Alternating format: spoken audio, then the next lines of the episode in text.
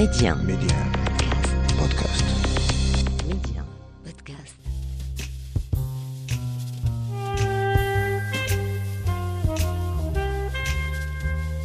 À travers une série d'interviews exclusives, Rencontre avec est un carrefour de dialogue avec des faiseurs, des personnes uniquement habitées par des valeurs comme le savoir-faire, le savoir-être ou encore le mieux vivre ensemble. Une signature propre à chacun d'entre eux. Rencontre avec un espace de partage et de dialogue, un lieu où l'on prend le temps de nourrir la réflexion. Un peu comme si on voulait faire nôtre la maxime du philosophe grec Socrate qui disait disposer de temps est la plus précieuse de toutes les richesses du monde. Et dans le tumulte de la vie quotidienne, cette pause fait du bien. Je suis Saïda Mousdak et je vous invite à écouter ce que d'autres ont à nous dire.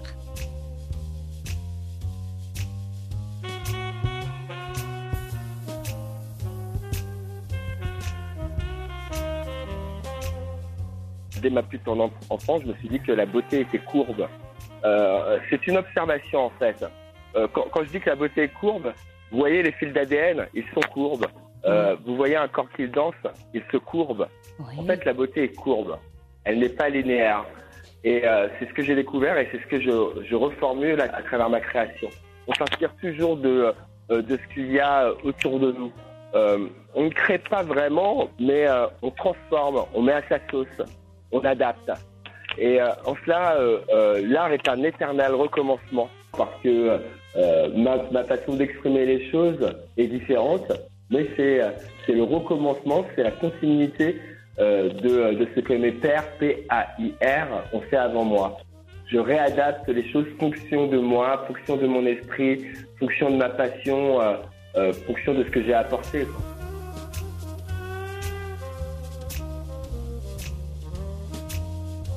Notre invité d'aujourd'hui aime le beau, les arabesques et la courbe. Les alléages de laiton et de cuivre, torsadés, les pierres précieuses, l'acier, le verre du cristal de Charovski, le bois précieux parfois, voilà des matériaux nobles dont il se sert pour proposer tout un univers dont lui seul a le secret. Des miroirs, des objets, des lustres, des colliers plastrons qui habillent un cou ou recouvrent le torse d'une femme ou d'un homme, des bracelets manchettes faites de pierres précieuses, de résine et de cuivre, des ceintures armures, des sculptures. L'univers de Paulin Bedou sublime les matières nobles et les fait exister dans un monde où le froid métallique et industriel côtoie la chaleur des courbes, des arabesques et des torsades artiste pluridisciplinaire, artisan même, n'ayons pas peur des mots, Paulin Bedou se balade entre création de bijoux magnifiques, accessoires de mode, design, sculpture et décoration d'intérieur.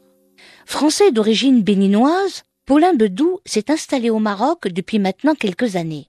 Alors, est-ce à dire que ses origines et le lieu dans lequel il a choisi de vivre participent à son parcours créatif? Bonjour Paulin Bedou. Bonjour. Comment avez-vous tracé votre chemin artistique? Je l'ai senti même, je dirais en fait. J'avais, c'était, c'était juste un feeling pendant pendant longtemps et euh, un feeling que j'ai fini par comprendre. Je finis par comprendre d'où venait cette sensibilité que j'avais tout en l'exerçant quoi en fait. Et euh, et j'en remercie, euh, j'en remercie le destin euh, tous les jours quoi. Comment ce destin a pu venir à vous? Est-ce que vous aviez des prédispositions artistiques, disons, ou créatrices? En tout cas, euh, un regard, un œil euh, sur le monde, euh, en particulier sur la nature, sur la façon dont les plantes poussent. Ça peut sembler ridicule, mais j'ai toujours beaucoup observé les arbres lorsqu'on lorsqu'on prenait l'autoroute avec avec mes avec mes parents sur les côtés. Il y a toujours des arbres et, et cette forme arrondie qui se donne au soleil m'a toujours m'a toujours beaucoup parlé. Et dès dès ma plus tendre enfance, je me suis dit que la beauté était courbe. Euh, c'est une observation en fait. Euh, quand, quand, je dis que la beauté est courbe, euh, qu'est-ce que ça veut dire Vous voyez les fils d'ADN, ils sont courbes. Oui. Vous voyez un corps qui danse, il se courbe. Oui. En fait, la beauté est courbe. Elle n'est pas linéaire. Et c'est ce que j'ai découvert et c'est ce que je, je reformule à travers mes à travers ma création. Vous trouverez cette courbe euh, partout dans ma création. Dans toutes vos créations, il, oui. il y a ces courbes, que ce soit vos bijoux, que ce soit euh, vos, vos sculptures, euh, que ce soit votre design. Vous travaillez beaucoup sur le, bois notamment. Le bois, je le travaille surtout euh, pour, euh, euh, pour des éléments de décoration, par exemple des miroirs. Le cadre sera souvent en bois et par-dessus ce bois, j'y ajoute en fait du métal, souvent du laiton que je fais plaquer or ou pas. Et à ce laiton, effectivement, je donnerai cette forme cette forme courbe. Mais le, le bois, je ne l'utilise pas tant que ça. J'ai déjà utilisé aussi pour fabriquer des pendentifs mais je, je métisse toujours, euh, lorsque j'utilise du, végétal comme le bois, euh, je me métisse toujours avec du, euh, du métal.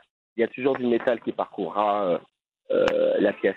J'ai vu, j'ai vu une vidéo que vous avez mise sur votre page Instagram, celle avec Jamil Benani, euh, exactement. qui est alors euh, il est euh, designer, il est euh, sculpteur, Alors il lui, il est architecte d'intérieur, voilà. Et il travaille le bois. Il était question que vous travailliez ensemble pour faire euh, à partir de, de, de bois Un arbre. Un arbre, un exact. arbre. Alors en fait, je, euh, alors ça c'était un projet, c'est-à-dire que j'avais le projet de travailler avec lui sur cette pièce, mais finalement je l'ai réalisé seul. et Mhm. entièrement en métal.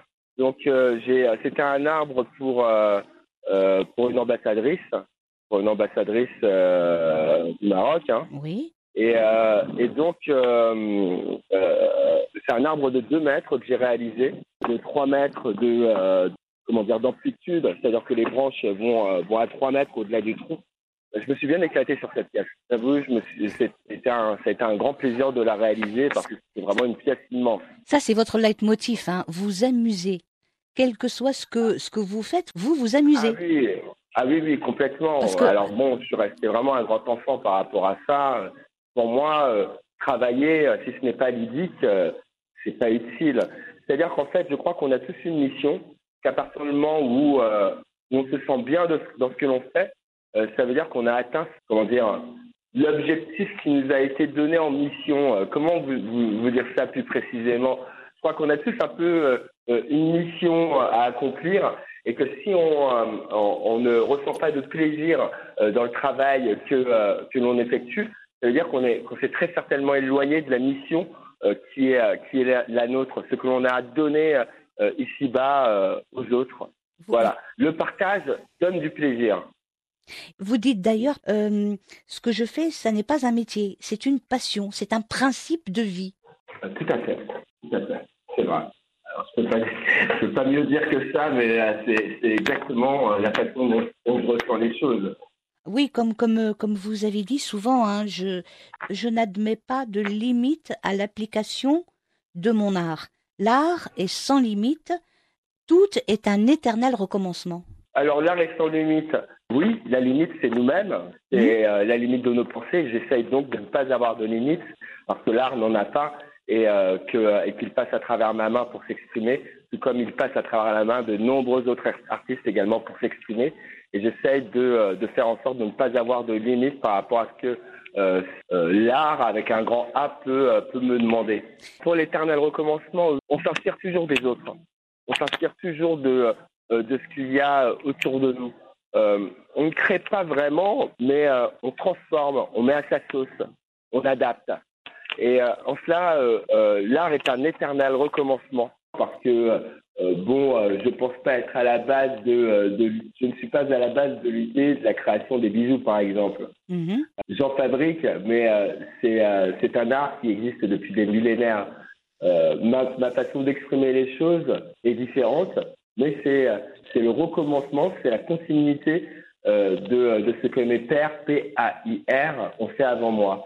En cela, euh, j'ai pas inventé les, j'ai pas inventé les choses. Par contre, euh, je réadapte les choses fonction de moi, fonction de mon esprit, fonction de ma passion, euh, euh, fonction de ce que j'ai apporté. C'est comme un écrivain, par exemple, euh, il écrit, euh, les lettres existaient déjà avant, avant lui-même. Mais Mhm. par contre, le bouquin qu'il va sortir sera radicalement différent de ceux d'autres écrivains en bien ou en mal, hein. mais il apporte sa, sa propre, sa propre touche. Sa propre signature. Sa propre Voilà, signature. exactement. Quand une de vos collections est terminée, eh bien, elle n'est pas encore finie. Reste la présentation et l'assemblage. Et tout doit passer par vos mains. Alors déjà créer la pièce, effectivement, je fabrique moi-même toutes mes pièces et la présentation est, euh, est, obligatoire également et c'est moi-même qui les préside parce que, euh, euh, vous voyez, on ne donne pas juste le chocolat comme ça euh, de façon brute de main à main. Non, il est emballé dans un petit, euh, dans un petit papier doré. Et en plus de ça, euh, il est mis dans une boîte, euh, dans un, sur un support euh, bien étudié par rapport à sa forme. Et euh, il est recouvert de différentes couches pour y apporter ce côté soyeux, cette, euh, cette beauté. Et donc la présentation est obligatoire. Et c'est pour ça que je m'y attelle et que euh, de façon très scrupuleuse. La présentation fait partie, c'est le lien qui permet d'enlever l'emballage et de voir votre collection. Et donc ce lien doit être essentiel.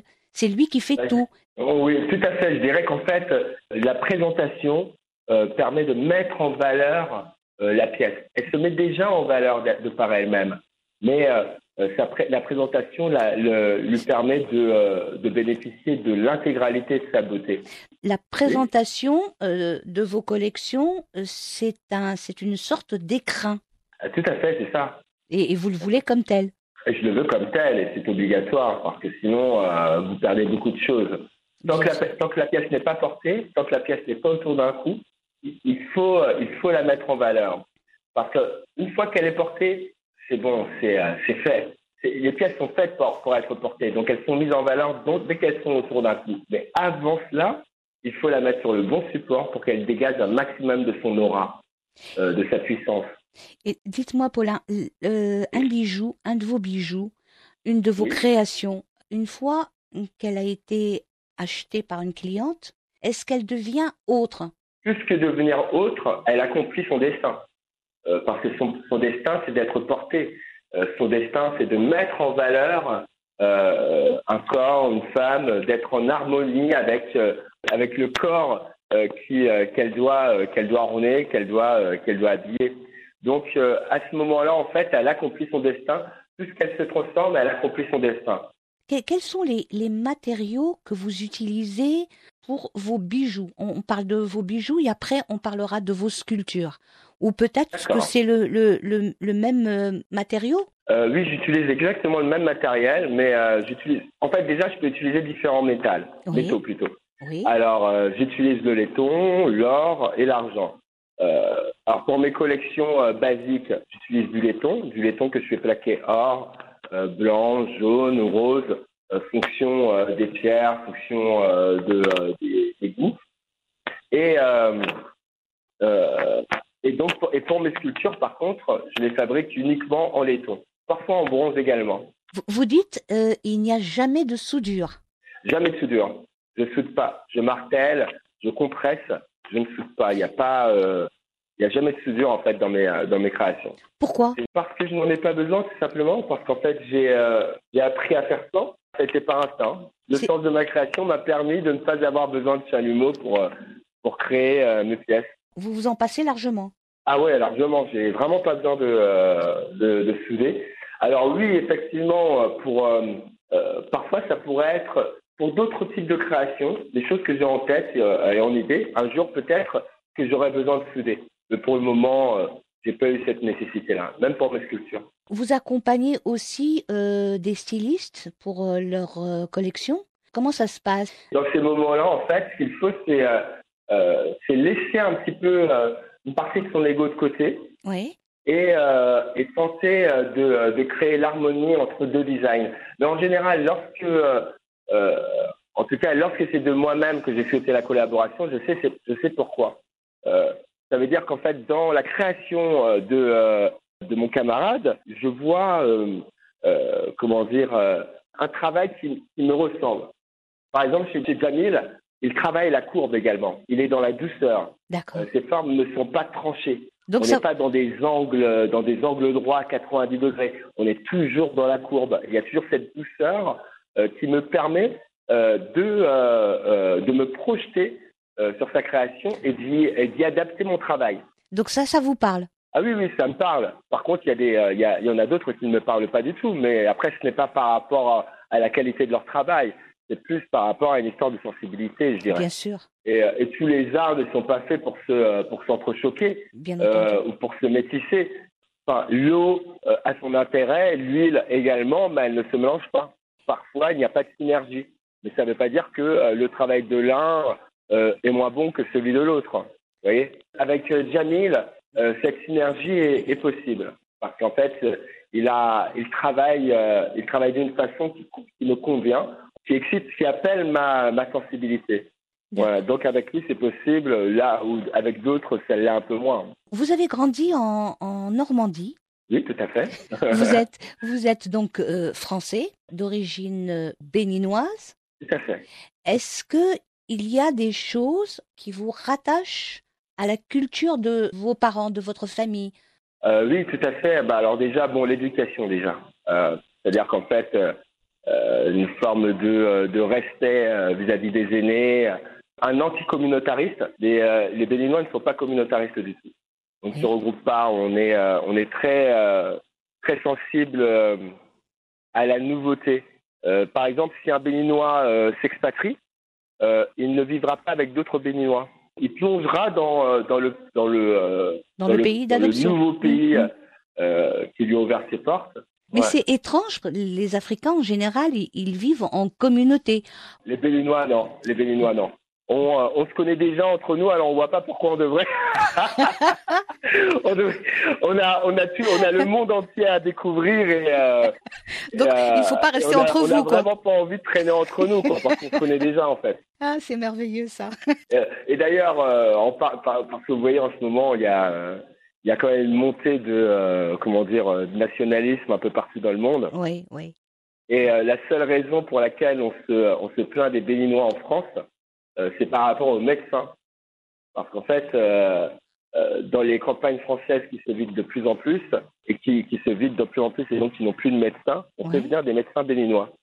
Et donc, c'est la seule raison pour laquelle on se plaint des, des Béninois. En général, on étudie beaucoup. C'est une immigration qui étudie beaucoup, qui n'a pas de problème quant à aller, euh, aller plus tard euh, en, est- en tant que médecin, par exemple, exercer leur, euh, leur métier euh, dans une campagne. C'est pas un problème pour eux parce qu'ils sont pas communautaristes. D'accord, ça change tout. Ouais, Ah ouais, ça change tout.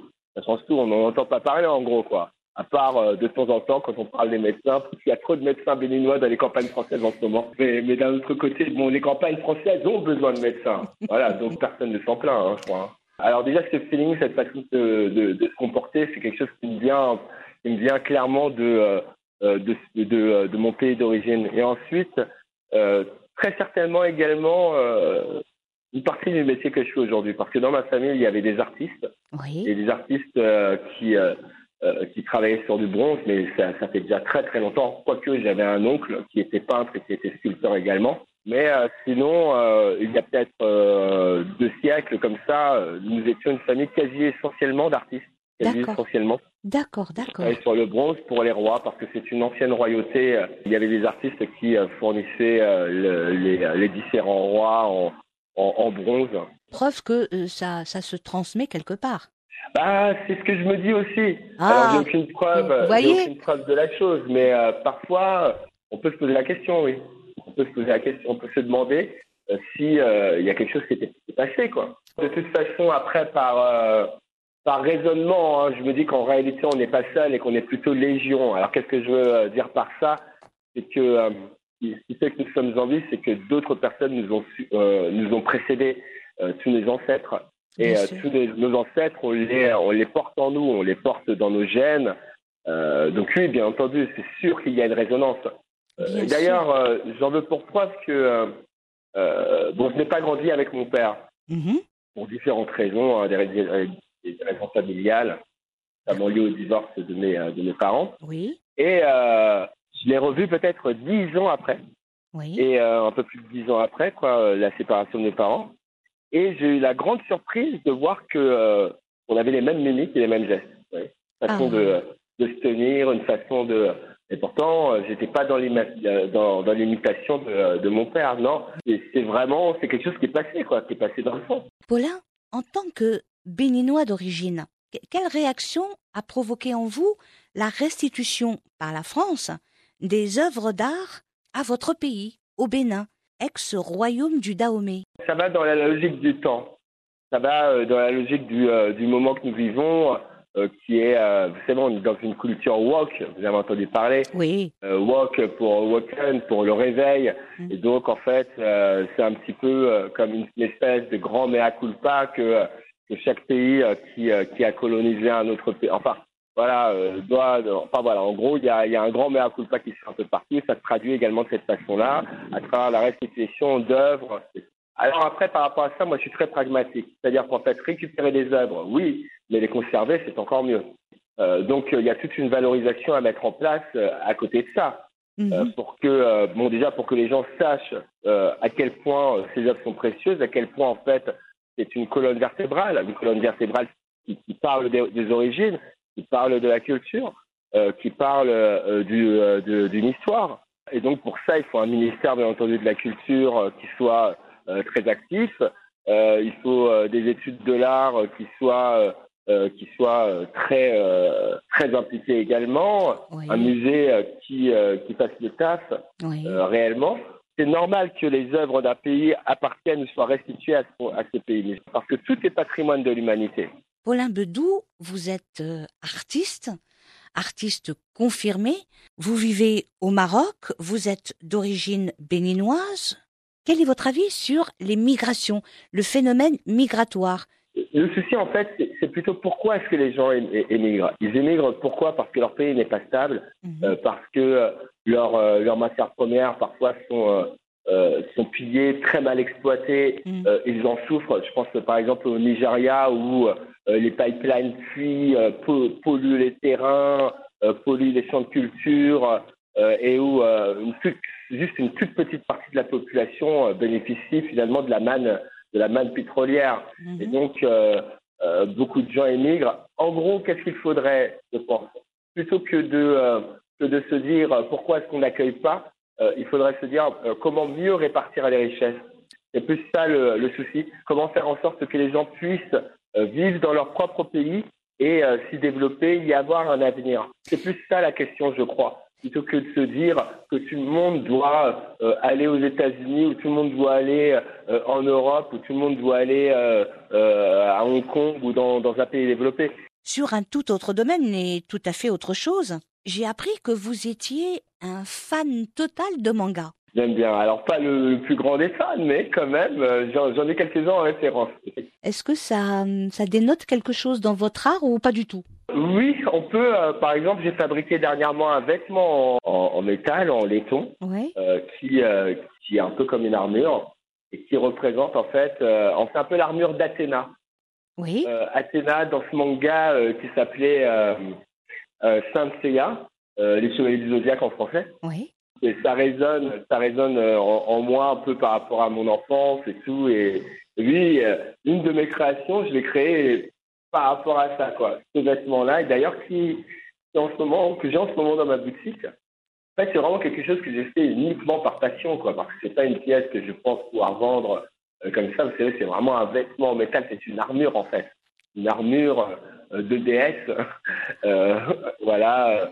Euh, entre, entre parenthèses, pour la, la déesse Athéna, qui était donc la déesse de la guerre et de la justice Oui. euh, pour les Athéniens. Oui, les mangas me- m'influencent hein, dans, dans ce que je peux faire créer, ça m'influence beaucoup. Oui, et puis, puis euh, en, en tenant compte du fait que, que vous êtes, comme vous me l'avez si bien dit, vous êtes un grand enfant. Ah oui, oui, oui. euh, ça, pour ça, euh, ça, je m'en félicite. hein. Je m'en félicite. Ne changez rien. Ne changez rien. Dites-moi. oui. Dites-moi, Paulin, la noblesse des, des matières, c'est primordial pour vous? En fait, un corps doit être bien accompagné et que s'il est, euh, il est accompagné de matières euh, euh, mauvaises pour le corps, euh, il ne remplit pas son rôle. Ce n'est pas juste une notion d'esthétique qui doit être mise en avant, mais également une. on, est, on en revient toujours à l'harmonie. La pièce doit entrer en résonance avec le corps pour, euh, pour la nourrir. Ça me fait un peu penser d'ailleurs à ces, à ces bracelets, euh, ces bracelets que portent les, euh, les Africains, vous savez, avec trois cuivres différents. Oui. Et, euh, et ces bracelets, en fait, sont, euh, sont très bons contre l'arthrite, contre l'arthrose, ces choses-là. Oui. Euh, le cuivre, en fait, permet de, de limiter tout ce qui est rhumatisme. Et voilà donc un accompagnement de, de la matière et qui accompagne le corps de façon positive. Donc la noblesse des matières est très importante pour moi, oui. Des vraies pierres et, et parfois, oui, je, je, commets des impairs en utilisant des cristaux de Swarovski, mais euh, ça reste, euh, ça reste du verre. Le verre est une matière, c'est une belle matière également, quoi. Et puis le cristal de Swarovski est magnifique. Sa couleur est, sa couleur est magnifique. Donc parfois j'en utilise, mais c'est vrai que je préfère, je préfère quand même utiliser les pierres fines et les pierres, les pierres précieuses. Paulin, vous vivez au Maroc. Alors vous oui. êtes un, un, un, éternel voyageur parce que vous, mmh. vous aimez bien comme ça euh, de, de, la France passer euh, au Maroc et puis euh, pourquoi pas ailleurs. Mais, mais je crois que le Maroc vous inspire et tant qu'il vous inspire, je crois que vous y êtes. En, en quoi le Maroc vous inspire-t-il? Alors en fait, le Maroc, c'est toute une histoire. Déjà, il y a une, euh, il y a une douceur de vivre qui, qui me va tout à fait. Ensuite, il y a quelque chose que je répète assez, assez régulièrement quand on me, quand on me pose cette question d'ailleurs. En France, euh, lorsqu'on descend de l'avion, on, ne voit que des murs. Au Maroc, euh, on rencontre des gens. Et ça, c'est vraiment une grande différence qu'il y a. Il y a vraiment cette, cet échange humain que, que je recherche, que je recherche beaucoup. Et ensuite, euh, euh, en termes d'esthétique, il y a euh, il y a cette courbe. Alors cette courbe, est-ce que les artisans, est-ce que nos artisans marocains savent euh, se l'expliquer? Je ne sais pas, mais en tout cas, euh, on la retrouve dans la calligraphie, oui, on exact. la retrouve dans l'architecture, et, et, tout ça me parle beaucoup. Ce qui est assez drôle, c'est qu'en fait, euh, ce que vous appelez un petit peu le Beldi, alors, alors que Beldi, ça veut dire un peu la campagne, tout ça, quoi, le terroir, eh bien, ça fait un carton à l'étranger. Bien sûr. Et, euh, ça, ça se vend. Euh, mais vous, voilà, vous êtes, vous êtes extrêmement habitué à la chose. Euh, les artisans également, je pense qu'en fait, les, euh, la valeur de ce qu'ils font. Ils n'en ont aucune idée. Voilà, ils n'en ont ah, aucune ouais, idée. voilà. Oui, complètement. Même, je peux même dire, oui, j'en ai aucune idée parce que, parce que justement, j'avais fait avec, euh, avec un architecte qui s'appelle Amin Alassi mm. un recensement de euh, des artisans euh, de la région de Goulmi Esmara jusqu'à Tantan. Oui. On avait, euh, on avait référencé un peu tout ce qui était bijouterie berbère. Et c'est vrai qu'en fait, les gens reproduisaient des mouvements d'une très grande qualité, mais par contre sans, sans valorisation. Ils ne savent pas valoriser leur métier. pour eux, c'est juste normal ce qu'ils font. En fait, c'est pas des Américains, si vous voyez ce que je veux dire. Oui, un oui, Américain, oui. il peut valoriser n'importe quoi. Ouais, ouais, bah, le Marocain, il va faire un truc magnifique, mais il saura pas, euh, la, il saura pas valoriser cette chose-là. L'artisan, il n'a aucune idée de comment valoriser ses pièces. D'ailleurs, ça lui sort complètement de, euh, de la tête. Une... Mais c'est l'État qui, qui devrait euh, s'occuper de, de mieux faire valoriser euh, notre artisanat. Ben, voilà, justement, c'est pour ça qu'on avait été envoyé d'ailleurs avec euh, Amina Lafi, qui est donc euh, architecte. C'est, l'architecte qui a refait le parc de la Ligue arabe à, euh, à Casablanca. Ouais. Voilà. Et on avait été envoyé justement euh, donc dans la région de Google Esmara jusqu'à Tantan euh, pour référencer l'intégralité des artisans qui qui, qui, exécutent leur, leur création là-bas, Mhm. afin de créer un label de l'artisanat marocain. Donc ça, c'était une volonté déjà du gouvernement il y a déjà de cela environ 5 à 6 ans. Parce qu'en Mhm. fait, ça fait partie du soft power euh. Et croyez-moi, je pense qu'en fait, euh, je crois qu'en fait, euh, votre gouvernement a conscience euh, de ces choses-là et qu'un jour, ça viendra obligatoirement. Avez-vous, Paulin, un souvenir précis de votre enfance ou ayant trait à votre enfance? Euh, quand j'étais plus jeune, euh, il y avait euh, toujours deux noms qui résonnaient dans ma tête et je ne savais pas pourquoi. Ah ah. Et euh, d'autant plus que je n'avais aucun projet par rapport à ces deux noms-là. Et c'était Casablanca et Byzance. Mais en tout cas, ce qui est sûr, c'est qu'aujourd'hui, je vis à Casablanca, Ben oui. dans un pays, musul- dans un pays musulman, et, euh, et que, que Byzance avait quelque chose d'oriental également. Peut-être, Inch'Allah, vous allez poursuivre votre route vers Constantinople. Peut-être, peut-être. Ouais. Mais en tout cas, ça, c'est une anecdote euh, que je peux vous dire parce que vraiment, ça m'a intrigué. Surtout Donc- le fait d'atterrir ici au Maroc. Euh, finalement, alors que ce nom-là euh, résonnait en permanence dans ma tête. Et ça vous a percuté à ce moment-là, quand vous avez atterri au Maroc? Qu'en fait, oui, j'y ai pensé. J'y ai pensé. Mais euh, j'aurais jamais cru rester ici aussi longtemps. J'aurais jamais cru. Euh, c'est vraiment le destin. Il y a, euh, il y a un chemin qui se, qui se dessine, on ne sait pas pourquoi. Mais on en a un peu l'odeur. On en a euh, des graines. Vous Il y a des graines qui sont semées qui, euh, Voilà. Dites-moi, à propos de votre actualité, vous avez quelque chose qui est prévu et vous voudriez peut-être en parler pour que les gens notent? Alors très certainement un défilé, Oui, un défilé avec euh, avec le type de, euh, de vêtements en métal, euh, en méthode, en métal dont, dont je vous ai parlé tout à l'heure, en laiton. oui. Euh, je vais euh, je vais réaliser environ une quinzaine de ces pièces-là et j'organiserai très certainement un défilé dans la galerie euh, qui est donc concomitante à, mes, à, à ma boutique. Vous avez une boutique à Casablanca ou Rabat? Euh, c'est à Rabat. C'est à C'est à Rabat. Rabat. Précisément installé juste à côté de la tour Mohamed VI. Très bien. Donc euh, la nouvelle tour, la, la tour la plus haute d'Afrique, Oui. qui est quasiment terminée là maintenant, qui sera terminée normalement d'ici au 15 décembre. Et donc, le défilé va se faire à côté de votre boutique? En fait, euh, ma boutique euh, fait partie d'une galerie qui s'appelle Artisania, Oui. donc fait environ 1000 mètres carrés, euh, qui a un superbe espace d'exposition et qui permet tout à fait d'y organiser un défilé. C'est vraiment une chance que j'ai parce que c'est euh, c'est donc une émulsion artistique qui euh, qu'il y a ici euh, et c'est vraiment bon, c'est génial pour un artiste hein, d'être d'être au milieu d'autres artistes.